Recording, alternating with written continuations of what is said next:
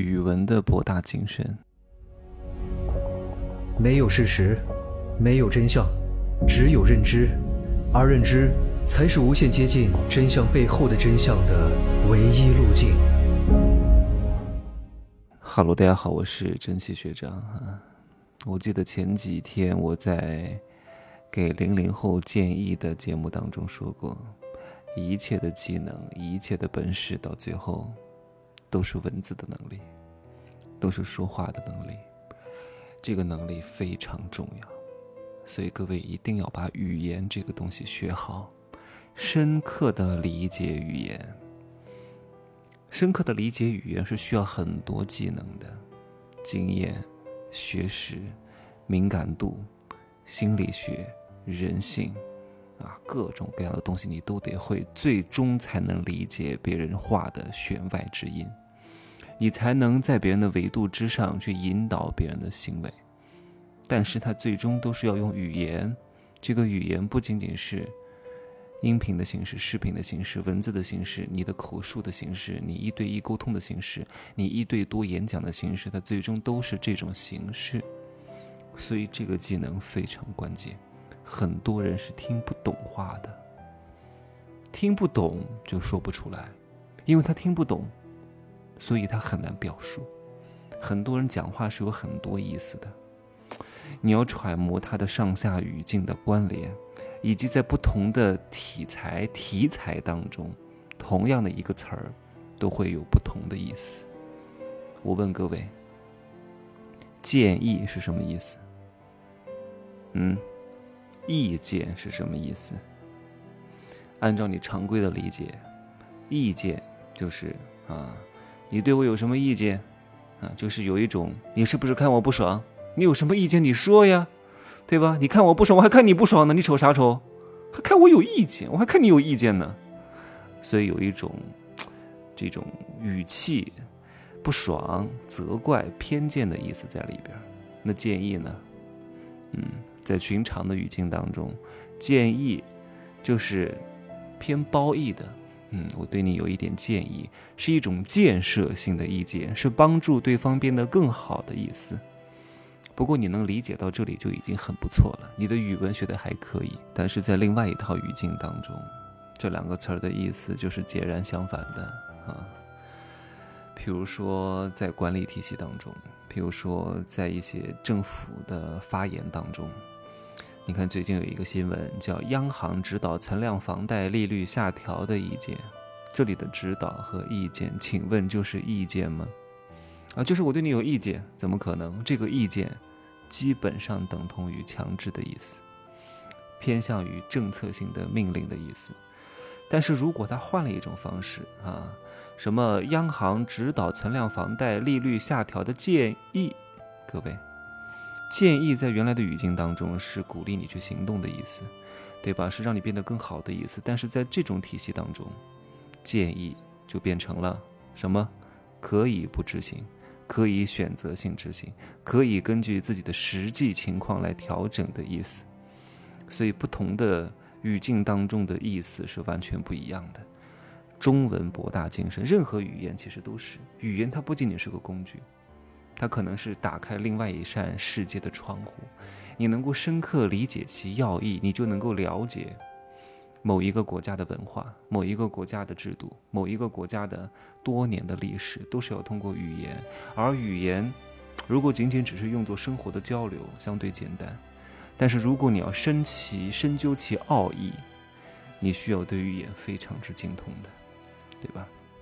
另外，有时候你在你们单位。你有些词儿也不能乱用啊，比如说，我希望领导怎么样怎么样怎么样，这个“希望”这个词儿啊，是不适合下对上用的啊。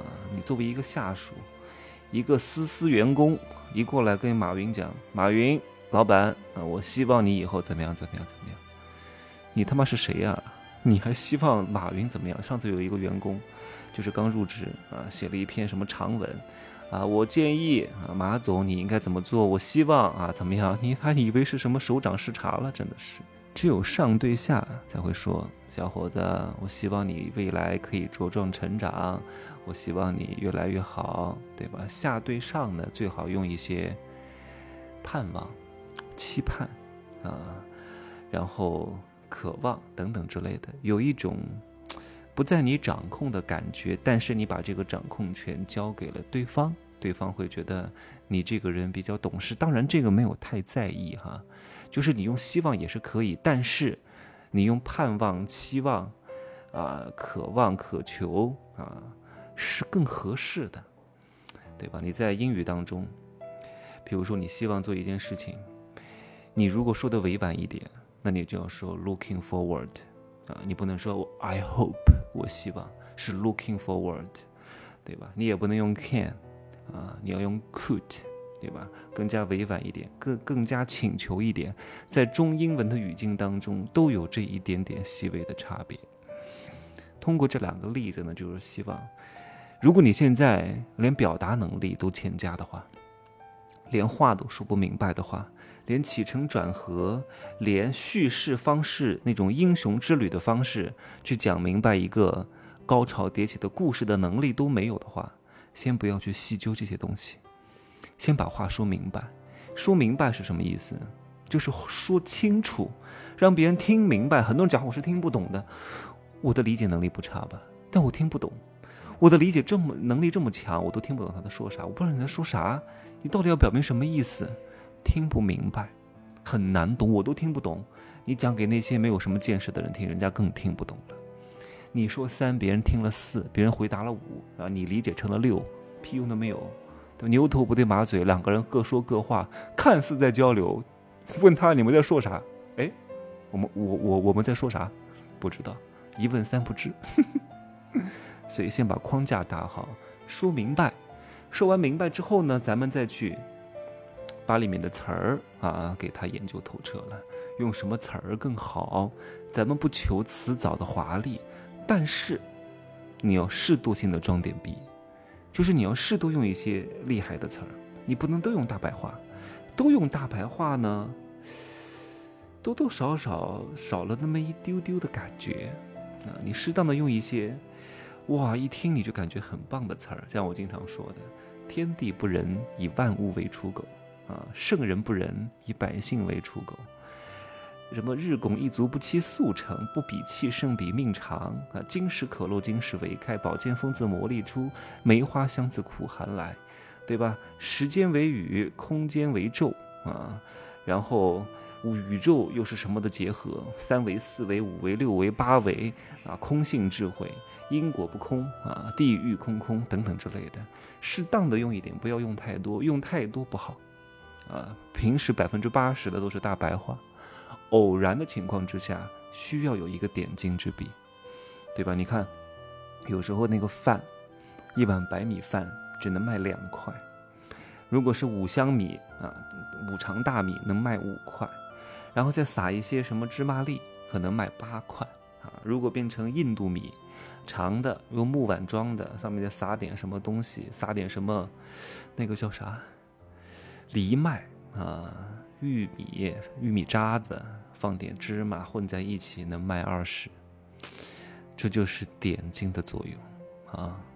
不求太多，戴首饰也是如此，不用戴了叮铃咣啷一大堆的，有一件亮眼的就可以了。处处都是重点，就没有重点。重点是什么？我爱你，爱是重点；我爱你，你是重点；我爱你，我是重点；我爱你，哪个是重点？听不出来，所以真正的重，不见得是真重。有弱才有重，有轻才有重，有小才有大。高下相形，音声相和，大象无形。就说这么多吧，各位慢慢理解啊，拜拜。